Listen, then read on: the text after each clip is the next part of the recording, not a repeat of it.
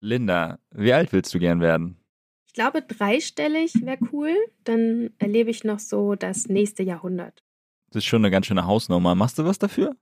Naja, eigentlich nicht so richtig. Ich mache schon regelmäßig Sport. Mein Körper bekommt eigentlich auch wenig, was so richtig ungesund wäre. Also ich ernähre mich ganz gut. Alkohol und Zigaretten sind sowieso nicht so mein Ding. Und was vielleicht noch oben drauf kommt und vielleicht auch gerade total in ist, ich gehe gerne Waldbaden. Das entspannt. Und du? Ich mache es eigentlich so ähnlich wie du. Wald ist nicht so in der Nähe. Ich wohne ja in Berlin, aber ich mache Sport. Ich versuche gut zu essen. Ich gehe regelmäßig zum Arzt, wenn ich was habe.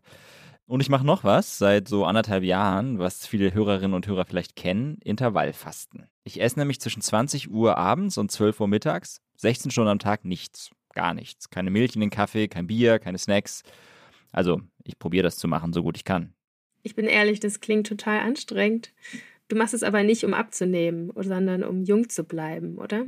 Ja, genau. Ich bin eigentlich eher dünn und äh, will auch gar nicht abnehmen. Ich nehme auch nicht ab. Ich habe auch nicht abgenommen beim Intervallfasten sondern ich will wirklich älter werden. Und angefangen hat das Ganze mit diesem Podcast.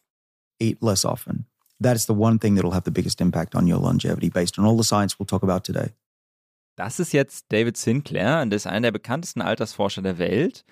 Und er sagt, die eine Sache, die den größten Einfluss darauf hat, dass wir langsam altern und länger gesund bleiben, ist folgendes: Eat less often. Auf Deutsch übersetzt, iss seltener.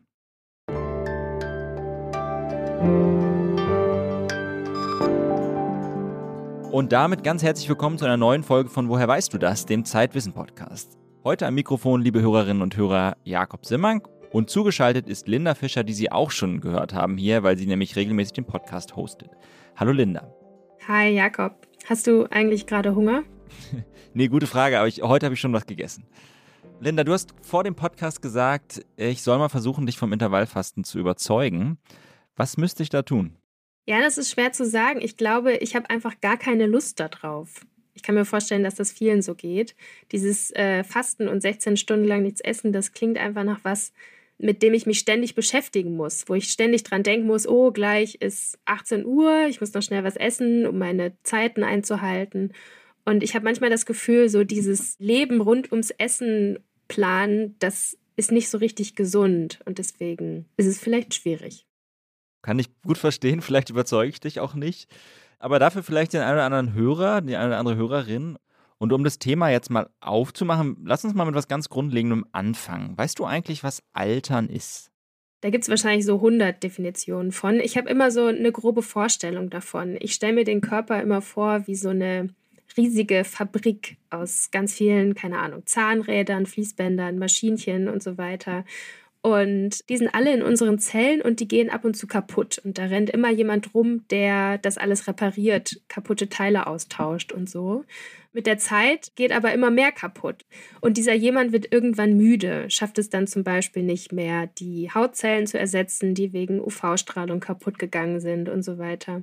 Und dann sieht man das irgendwann. Also die Haut ist nicht mehr ganz so elastisch wie früher, Knochen werden brüchiger das Herz pumpt nicht mehr so stabil wie früher. Irgendwie so stelle ich mir das vor. Ja, ist ehrlich gesagt gar nicht so weit entfernt davon, wie die Wissenschaft es auch definiert. Die hat ehrlich gesagt nämlich auch Probleme, das Altern zu beschreiben. Sie definiert dann sogenannte Hallmarks, Kennzeichen des Alterns, so am ehesten ein Minimalkonsens unter Forschern verschiedener Fachrichtungen. Dazu gehören Dinge wie die Abnahme des Stammzellenpools, die Instabilität der Gene, des Genoms, bestimmte Formen der Zellalterung, Entzündungen und die Unfähigkeit der Zellen, bestimmte Proteine, bestimmte Eiweiße loszuwerden. Also eine ganze Menge. Und über ein Leben häuft sich sowas halt an und das ist dann wie bei einem Auto, was Macken hat, könnte man sagen. Und irgendwann funktionieren einzelne Zellen nicht mehr, irgendwann funktionieren einzelne Organe nicht mehr. Und damit wird Altern dann zum Risikofaktor für allerlei Krankheiten. Ja, macht Sinn, ja. Finde ich auch, aber man unterschätzt, glaube ich, wie stark Altern eigentlich das Risiko für Dinge wie Krebs, Herzerkrankungen und so weiter erhöht. Gerade Krebs entsteht ja auch dadurch, dass im genetischen Code von einer Zelle was kaputt gegangen ist und der Körper es dann nicht mehr schafft, das schnell wieder zu reparieren. Also ungefähr so wie mein fleißiger Arbeiter, der müde geworden ist. Genau, und Krebs ist nicht das einzige Beispiel. Altern ist bei vielen Krankheiten ein so großer Risikofaktor, der ist viel größer als Risikofaktor als so ganz üble Dinge wie Rauchen, sich nicht bewegen, ganz schlecht essen und so weiter. David Sinclair, das ist der Harvard-Genetiker, den wir eben schon mal gehört haben, der vergleicht das Alterwerden mit einem Hürdenlauf. Die Hürden sind einzelne Krankheiten. Anfangs ist der Lauf noch entspannt, da kommt vielleicht hier und da mal eine Hürde, wir schaffen das locker darüber zu springen. Aber je länger wir laufen, desto mehr Hürden kommen dann. Und irgendwann ist halt eine Hürde dabei, die uns zu Boden reißt, die wir nicht mehr schaffen. Dann werden wir krank und sterben. Morten Scheibe Knudsen vom Center for Healthy Aging in Kopenhagen, den habe ich besucht und der sagt, dass Altern aus diesem Grund eigentlich das größte medizinische Forschungsthema überhaupt sein müsste. Aging has, has such a profound effect on our health that it's strange that, that this is not the most important uh, research topic. Und er sagt außerdem, There are organisms that age in a in a very different way than humans. There's some organisms that don't really seem to age at all. So it's it's definitely a biological process and a, a biological process that can probably be influenced. Er sagt, dass es eben Organismen gibt, die gar nicht so richtig altern und es genügend Hinweise darauf gibt, dass man auch beim Menschen das Altern ziemlich gut beeinflussen kann. Das klingt sehr cool. Welche Organismen sind das? Es gibt eine unsterbliche Qualle und es gibt Tiere, die super langsam altern, auch wenn sie vielleicht nicht unsterblich sind. Da streiten die Wissenschaftler dann so ein bisschen drüber. Das sind bestimmte Fische, Bärtierchen und übrigens Bäume quasi auch, die altern zwar, aber die sterben nicht am Alter, sondern eher an Dingen wie Sturmschäden und so weiter. Ah, das ist ja interessant. Ich nehme aber an, dass du jetzt nicht versuchst, den physischen Status einer Qualle zu erreichen. Es geht dir jetzt beim Jungbleiben eher darum, auch Krankheiten zu verhindern, oder? Genau. Also eine Qualle möchte ich nicht werden. Ich würde einfach gerne lange gesund leben. Ah, okay. Und wie spielt jetzt das Fasten da rein? Wenn man fastet, passiert irre viel im Körper. Einiges davon beschreibt Morten hier. Sorry hier für die Aufnahmequalität. Das Gespräch musste ich aufzeichnen, als ich Corona hatte und zu Hause saß. Yeah, so the, a number of things happens when you fast. So one of the things that, that happen is that your blood sugar decreases, your insulin increases. Uh, this uh, drives uh, fat metabolism and, an increase in ketone, ketone production from your fat, and that may have a beneficial effect on your brain. When blood sugar also decreases, then you you uh, cells become a little bit stressed. They sort of sense, oh, oh, we have less uh, less sugar, less fuel to work with, so we have to optimize. So cells start degrading all proteins through processes such as autophagy. Um, they also degrade uh, bad uh, organelles in the cells. There's something called mitochondria, which produces energy. They get uh, degraded um, during fasting. The bad ones to a high extent. Uh, what happens also is that your growth hormone levels decrease. So that means that your cell division slow a little bit, which means that cells maybe have more time to repair during the cell cycle, and that you're sparing your stem cells. So you are slowing cell growth.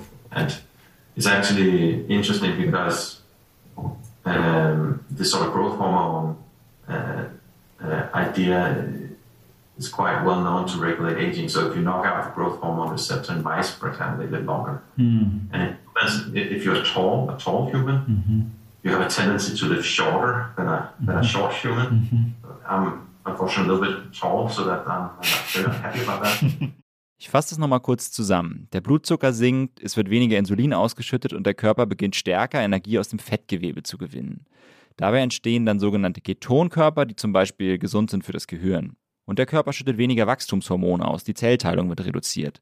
Er geht in so eine Art Sparmodus, könnte man sagen, und fängt dabei in gewisser Art und Weise an zu reparieren, zu recyceln und so weiter.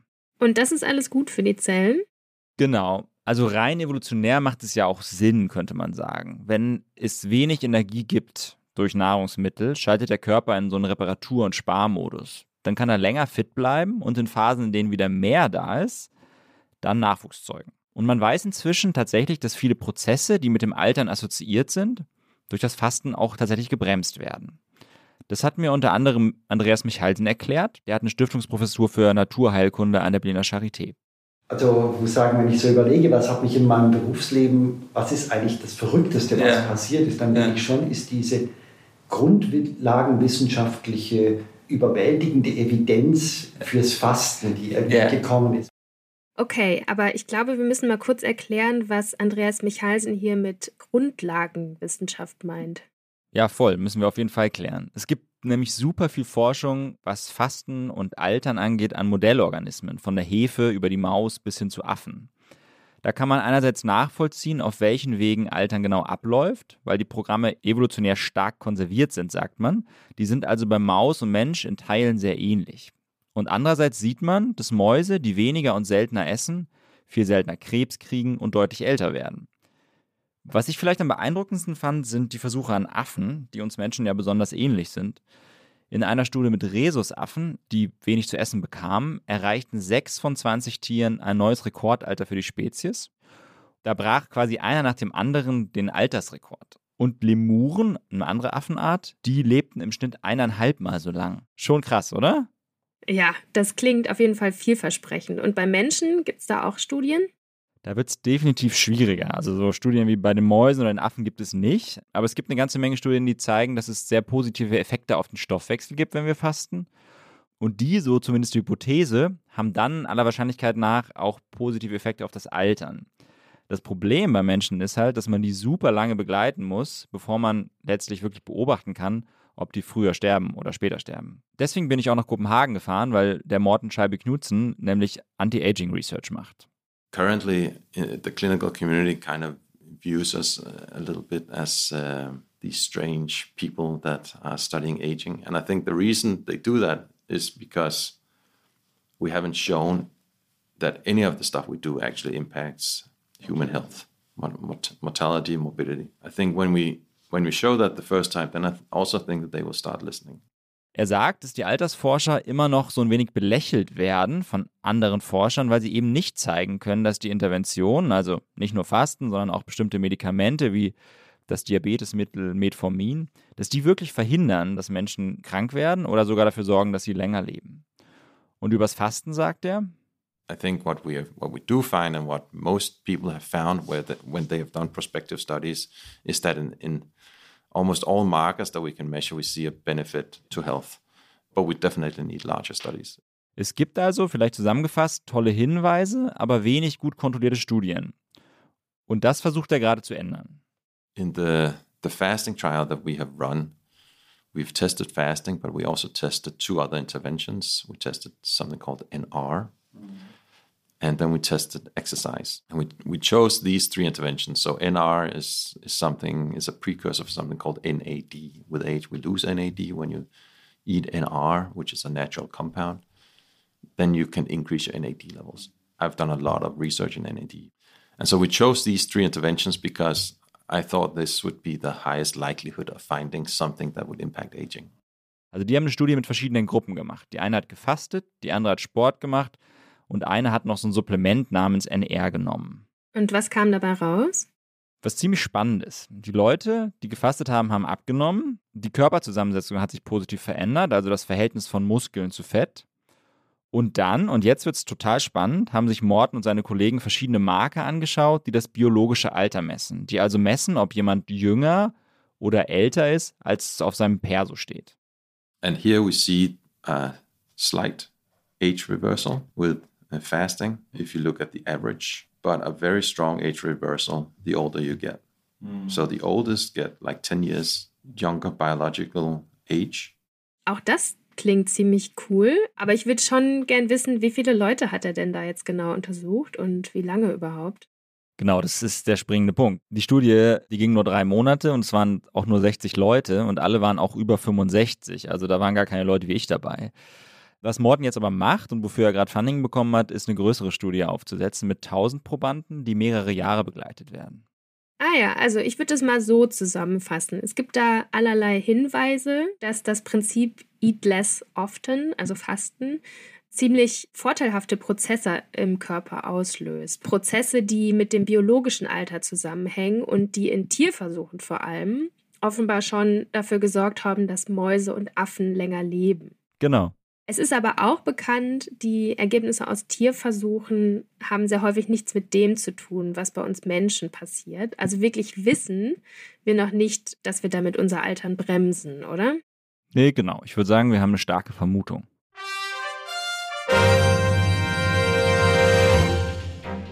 Was wir nicht erklären können. die unmögliche Kolumne von Christoph Drösser. Heute, warum leben Menschen, die Alkohol in Maßen trinken, länger als Abstinenzler? Alkohol ist eine Droge, die jährlich viele Menschen das Leben kostet. Wer große Mengen Alkohol trinkt, der läuft Gefahr, abhängig zu werden und Alkohol fördert eine Menge Krankheiten. Schon deshalb würde grundsätzlich kein Arzt empfehlen, aus gesundheitlichen Gründen mit dem Trinken anzufangen. Das Problem. Um die Folgen des Alkoholkonsums wissenschaftlich zu untersuchen, wäre eine kontrollierte Studie das beste Instrument. Man lässt die eine Hälfte der Probandinnen und Probanden trinken und die andere nicht. Aber das wäre unethisch und man fände wohl kaum Freiwillige dafür. Deshalb sind die Studien zu dieser Frage alle Kohortenstudien. Man verfolgt eine große Zahl von Menschen über eine längere Zeit, untersucht bestimmte Gesundheitsparameter und sortiert die Ergebnisse nach den Trinkgewohnheiten. In diesen Studien kommt fast immer heraus, dass diejenigen, die ein bis zwei Gläser Wein oder Bier pro Tag trinken, länger leben als die schweren Trinker, aber auch länger als die Nichttrinker. Woran liegt das? Was wir schon wissen. Es gibt immer wieder Nachrichten wie Rotwein ist gesund, weil er lebensverlängernde Antioxidantien enthält. Hier aber soll es um Alkoholkonsum generell gehen, egal ob Wein, Bier oder Schnaps. Die Studien, um die es hier geht, untersuchen auch nicht die konkrete Wirkung des Alkohols, sondern stellen nur eine Korrelation zwischen der Alkoholmenge und der Langlebigkeit her. Ich habe eine Menge dieser Studien aus den letzten 25 Jahren gesammelt. Italienische Männer mit bis zu fünf Drinks pro Tag leben länger. Briten, die moderat trinken, entwickeln nicht so häufig eine Demenz wie Enthaltsame.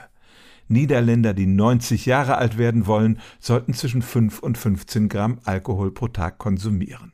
Mäßige Trinker haben weniger Herzinfarkte. Was wir nicht erklären können. Keine dieser Korrelationsstudien kann erklären, wie der Alkohol diese geheimnisvolle lebensverlängernde Wirkung entfalten soll. In den letzten Jahren steigt auch die Zahl der Forschenden, die die eindrucksvollen Zahlen mit einigen Fragezeichen versehen. Insbesondere bezweifeln sie, dass die Personen aus den drei Gruppen, also Nichttrinker, mäßige und starke Trinker, wirklich ansonsten die gleichen Voraussetzungen mitbringen.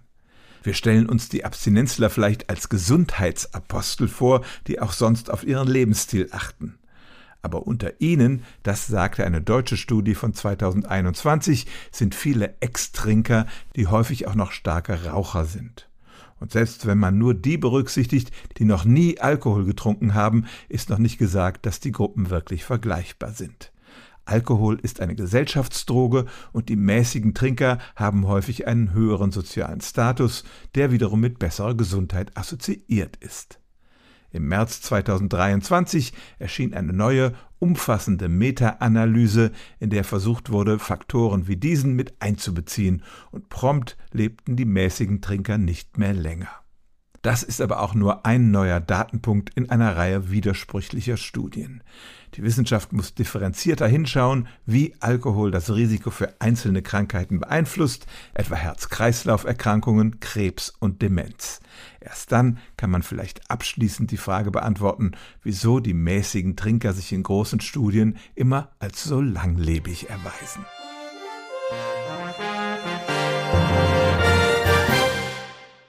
Okay, Linda, über eins müssen wir noch reden. Wie genau man am besten fastet. Und ich habe dir noch ein Snippet mitgebracht von noch einem Fastenguru, nämlich Walter Longo, der ist Professor an der University of Southern California.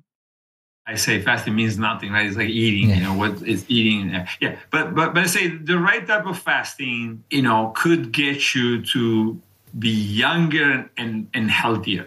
Mm-hmm. Epidemiological studies will very clearly say 16 hours of fasting if it involves breakfast skipping, as it, it is in most people, uh, it's bad for you. you know, it's not only is not good for you, it's bad for you. It will make you live shorter, and it will make you uh, and, and will increase your risk for cardiovascular disease. It's very clear, paper after paper after paper. Was er hier sagt, ist, dass man echt aufpassen muss. Fasten kann einen gesünder und jünger machen, wenn man es richtig macht. Und er sagt aber auch, 16 Stunden nichts essen ist nicht gesund, wenn man nicht frühstückt. Studien zeigen, sagt Longo, dass das sogar die Wahrscheinlichkeit erhöht, früher zu sterben.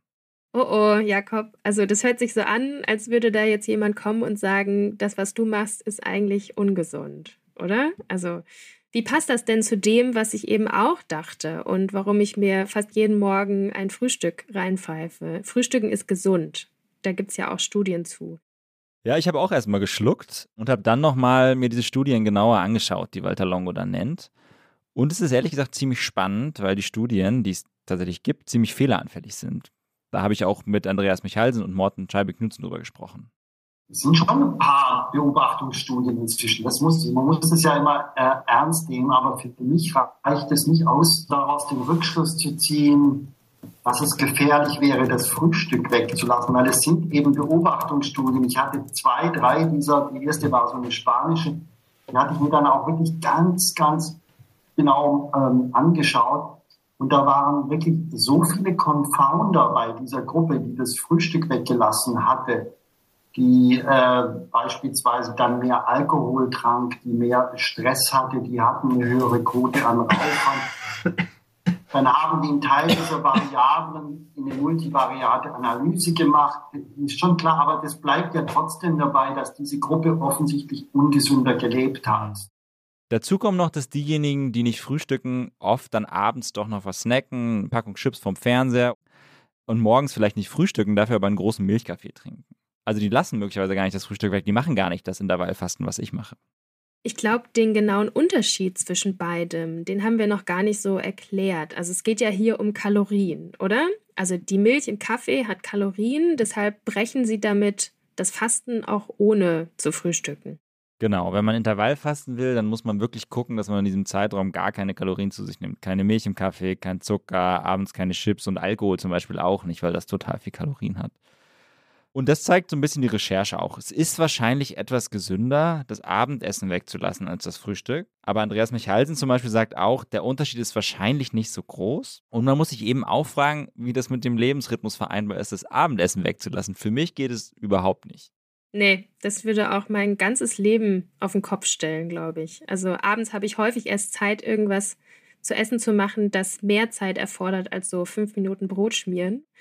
Und wenn ich das jetzt weglasse, dann bräuchte ich wahrscheinlich irgendwie einen persönlichen Koch, der mir das Essen zubereitet, während ich irgendwie noch arbeite oder unterwegs bin. Es ist nicht so, dass ich da was gegen hätte, aber es ist schon teuer und irgendwie auch nicht praktikabel für die meisten. Voll, das denke ich auch. Werbung. Liebe Hörerinnen und Hörer, kennen Sie schon das Magazin Zeitwissen? Es steckt voller Impulse und Inspirationen für Ihren Alltag und bringt Sie auf gute Gedanken. Bestellen Sie jetzt kostenlos Ihr persönliches Kennenlernexemplar unter www.zeit.de/slash podcast-wissen.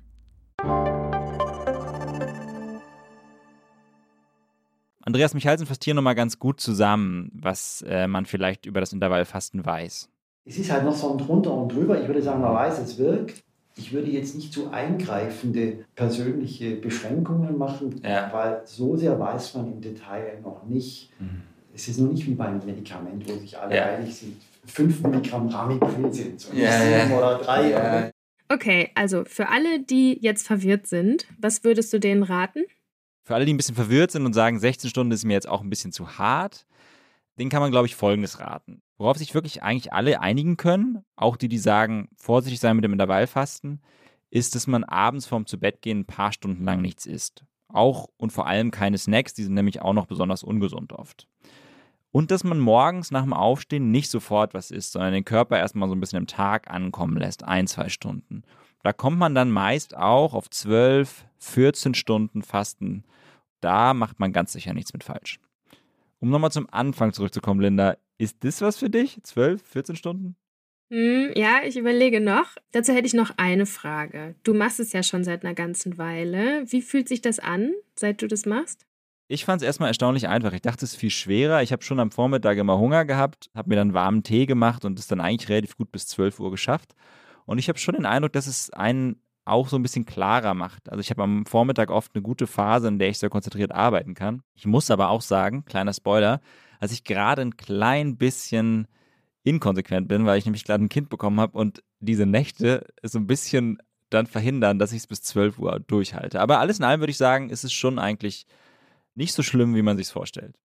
Okay, also die Ausnahme finde ich auch überzeugend, aber ich finde deine Recherche auch überzeugend genug, um zu sagen, das könnte schon eine gute Idee sein. Auch wenn ich deine Experten unbedingt noch bitten möchte, weiter daran zu forschen, weil was Studien an Menschen angeht, das ist mir eigentlich noch zu dünn. Rein praktisch gesehen, mal eben damit anfangen, das ist, glaube ich, nicht so einfach. Das fängt schon beim Milchkaffee morgens an, den ich übrigens sehr genieße. Ich glaube, das Schwierigste daran ist, dass man Dinge ändern muss, die man vielleicht seit Jahrzehnten so gemacht hat. Das heißt, ich muss da jetzt so richtig eingefahrene Routinen ändern. Und wenn ich es schaffe, das zu machen, ohne dass es mir tierisch auf die Nerven geht, dann könnte ich mir das vielleicht schon vorstellen. Fasten, ohne mich dabei quälen zu müssen. Und ich glaube, abends müsste ich wirklich ab und zu eine Ausnahme machen, weil wenn man zum Beispiel mit Freunden unterwegs ist, da gibt es ja eben manchmal erst um 21 Uhr was zu essen. Ja, das stimmt. Ich finde das auch am schwierigsten. Also abends äh, auch ein Bier mit Freunden trinken und so weiter und bin da auch nicht immer vollends konsequent. Das würde ich auch sagen. Ich finde aber schon, dass wenn man über Ernährungsumstellung spricht, es eher eine einfache Art und Weise ist, die Ernährung umzustellen. Das hat auch der Morten mir nochmal gesagt. Es ist für Menschen immer einfacher, was zu lassen, als was Neues zu tun und einfach die Kühlschranktür zuzulassen am Vormittag ist dann doch einfacher als manche andere Änderungen in der Routine. Linda, vielen Dank, dass du da warst. Sehr gerne. War interessant auf jeden Fall. Wunderbar. Das war es auch schon wieder mit der heutigen Folge von Woher weißt du das, dem Zeitwissen-Podcast. Wenn Sie Fragen, Kritik oder Anregungen haben, schreiben Sie uns gern an podcast.zeit-wissen.de. Und wenn Sie weiterlesen wollen, verlinke ich in den Shownotes gerne das Zeitdossier übers Intervallfasten, was ich geschrieben habe, einen tollen Text von Linda Fischer und Max Rauner über Diäten und welche denn nun die beste ist, sowie ein Zeit-Online-Interview darüber, wie die perfekte Ernährung aussieht. Und in zwei Wochen hören Sie hier wieder meine Kollegen. Danke fürs Einschalten und tschüss. thank you